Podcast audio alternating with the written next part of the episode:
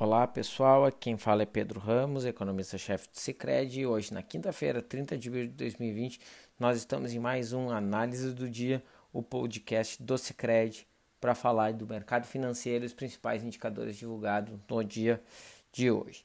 E o dia foi marcado né, por forte queda aí nas bolsas, né? A gente vai ver as bolsas americanas caindo 1,2%, o Dow Jones, o Nasdaq teve uma pequena queda, 0,5%. 3, o, o S&P caiu um pouco mais, 0,9. As bolsas europeias caíram um pouco mais, 2,2 o DAX alemão e a bolsa de Londres 13,5%. Aqui não foi muito diferente, tivemos uma queda de 3,2% na nossa bolsa. Já a moeda brasileira, seguindo o risco de o, a piora no ambiente, acabou se depreciando um pouquinho, 2,8% de depreciação, e o real por dólar chegou aí em R$ 5,48, né?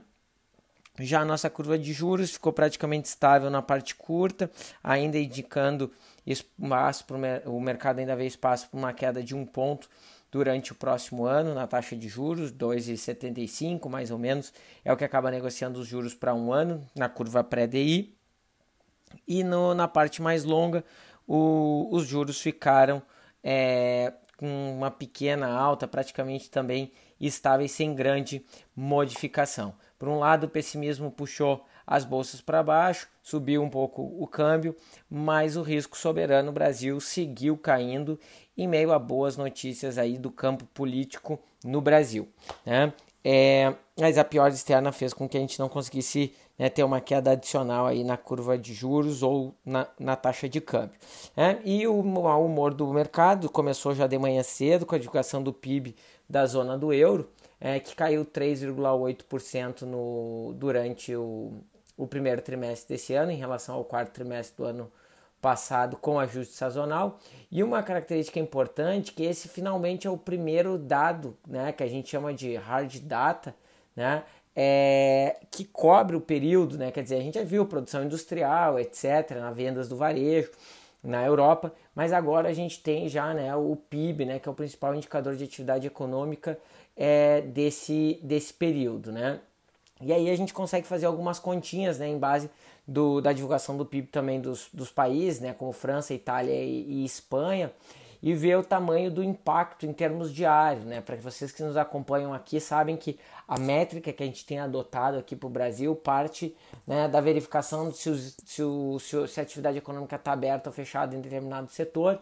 E a gente vem usando nosso cenário básico, 20%, e nosso cenário conservador, 35% de queda diária. Né? E a gente ficou, né, a gente não pode ficar contente com um dado ruim, né? mas a gente vai ver que a métrica que a gente tem adotado aqui para o Brasil está aderente com aquilo que a gente vê nos países europeus. Né? No caso do PIB da França, por exemplo, ela adotou as primeiras medidas de restrição de fluxo de pessoas no dia 8 de março, então são 26 dias de redução do nível de atividade, é, e o PIB caiu 5,8%, isso dá uma perda de atividade diária da ordem é, de 26%, né, 26 pontos percentuais por dia é, de fechamento. Se a gente utilizar o fechamento das escolas na França, no caso, seria do dia 16 de março, teríamos aí um período de 14 dias, é, 15 dias na verdade de fechamento, nos daria uma perda aí inferior a 0,4 ponto percentual por dia de trabalho, né? em torno de 40%, dá para a gente fazer esse arredondamento, em torno de 40% por dia de queda na atividade diária desse, desse país. Né? É, no caso da Itália, que é o país mais afetado, a gente utilizar o fechamento das escolas, o mesmo critério que eu mencionei anteriormente, a gente já vê que a atividade se reduz lá em torno de 18% por dia de fechamento, né? E o PIB italiano caiu 4,8%, né? Apesar de né, nós termos as métricas a, a, relativamente apuradas da perda de atividade por dia de isolamento social, é, os dados não deixam é, os dados não deixam de ser ruins e refletem né, o tamanho da queda do coronavírus, mostrando as quedas mais pesadas que a economia é, europeia tem desde aí, desde que a, a, a, zona do euro existe, né? Desde que o, o euro existe, né?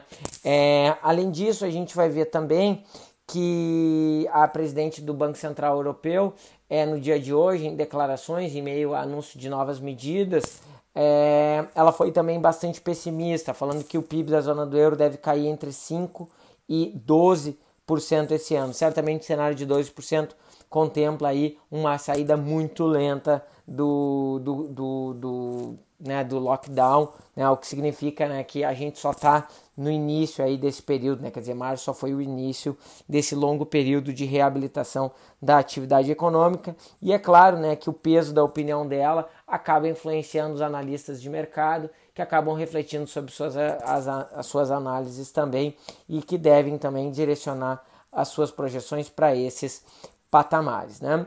O mercado, então, aqui acabou né, aqui no resto do mundo seguindo esse, esse mau humor criado pelos dados europeus, né, principalmente sobre as bolsas é, europeias, e depois os resultados de empresas grandes americanas é, também acabaram é, contribuindo para a manutenção do pessimismo. Né? Ser também é, anterior ao, ao, feriado também contribuiu para aumento de cautela. Né? Em momentos de alta volatilidade do mercado, é natural o mercado não não querer ficar exposto a uma grande oscilação internacional num dia de fechamento. Né? Então, tanto os mercados aqui como alguns países que amanhã é, é dia do trabalho, como é o caso de alguns países europeus, né? até não sei se a totalidade deles é feriado amanhã, mas uh, é fato que nas principais uh, economias isso também acabou tendo reflexo nas principais economias europeias. Né?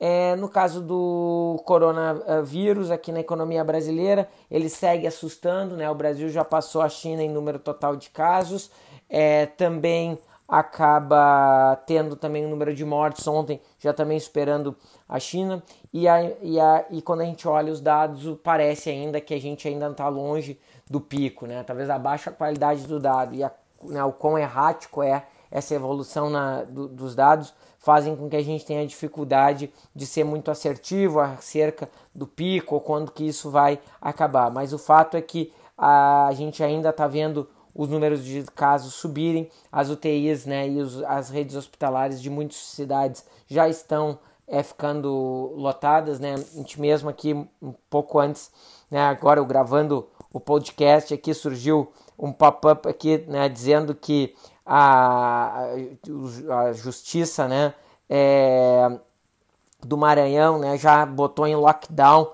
quatro cidades da região metropolitana de São Luís, né, mostrando aí que até o Poder Judiciário já está entrando para tentar fazer com que as pessoas fiquem em casa em algumas regiões, né, mostrando a gravidade do, do dado e do crescimento do número de infectados. Então, fazendo com que talvez os nossos lockdowns sejam maiores, né? O nosso isolamento não chegou exatamente em, em lockdown, né?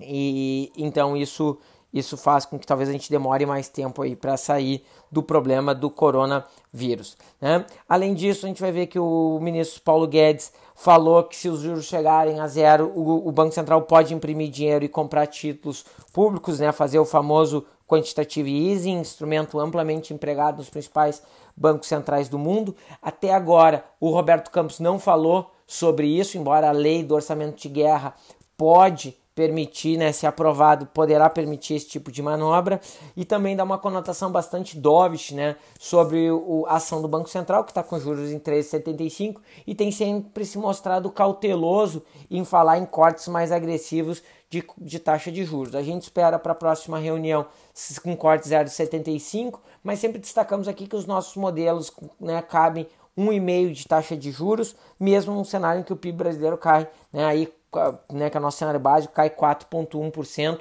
Né, se for pior do que isso, por exemplo, como um cenário que o FMI tem 5,3%, poderia cair ainda mais a taxa de juros. Né? E isso começa a sustentar a possibilidade dos juros no Brasil poder efetivamente, quem sabe, chegar no, no, no efetivo zero aí nos próximos períodos. Ainda acho que é especulação, ainda acho que é é, é, é, possibilidade, mas é talvez a, a, ideia do ministro é dizer, ó, eu tenho esse instrumento que eu estou criando e ele vai estar à disposição caso seja necessário. Né? Além disso, o secretário é, Mansueto de Almeida também comentou que pode, o secretário do Tesouro falou que talvez pode vir a prorrogar as medidas, se assim for necessário, de novo atrelado à história de talvez o lockdown no Brasil se estender por mais tempo. E uma notícia boa do ponto de vista institucional é que o presidente do Senado, que é o relator da proposta de ajuda aos estados e municípios que agora está no Senado, que já foi aprovado na Câmara. A ideia é modificar a proposta, né, que na, da Câmara saiu um cheque em branco, e agora a ideia é dar em torno de 60 bilhões de reais para estados e municípios, com também a vedação de aumento de despesa com o funcionalismo, né? O que na visão é do mercado, na nossa também, é uma medida importante né, para que os, a ajuda do governo vá para pagar a folha de pagamento que já existe né, e poder ajudar no combate à doença nesse momento de dificuldade. Bem, pessoal, era isso que eu tinha para falar hoje para vocês. A agenda foi extensa, mas espero ter ajudado aí com a nossa análise do dia, o podcast do Cicred. Uma boa noite, fiquem todos com Deus e até segunda-feira, nosso próximo análise do dia.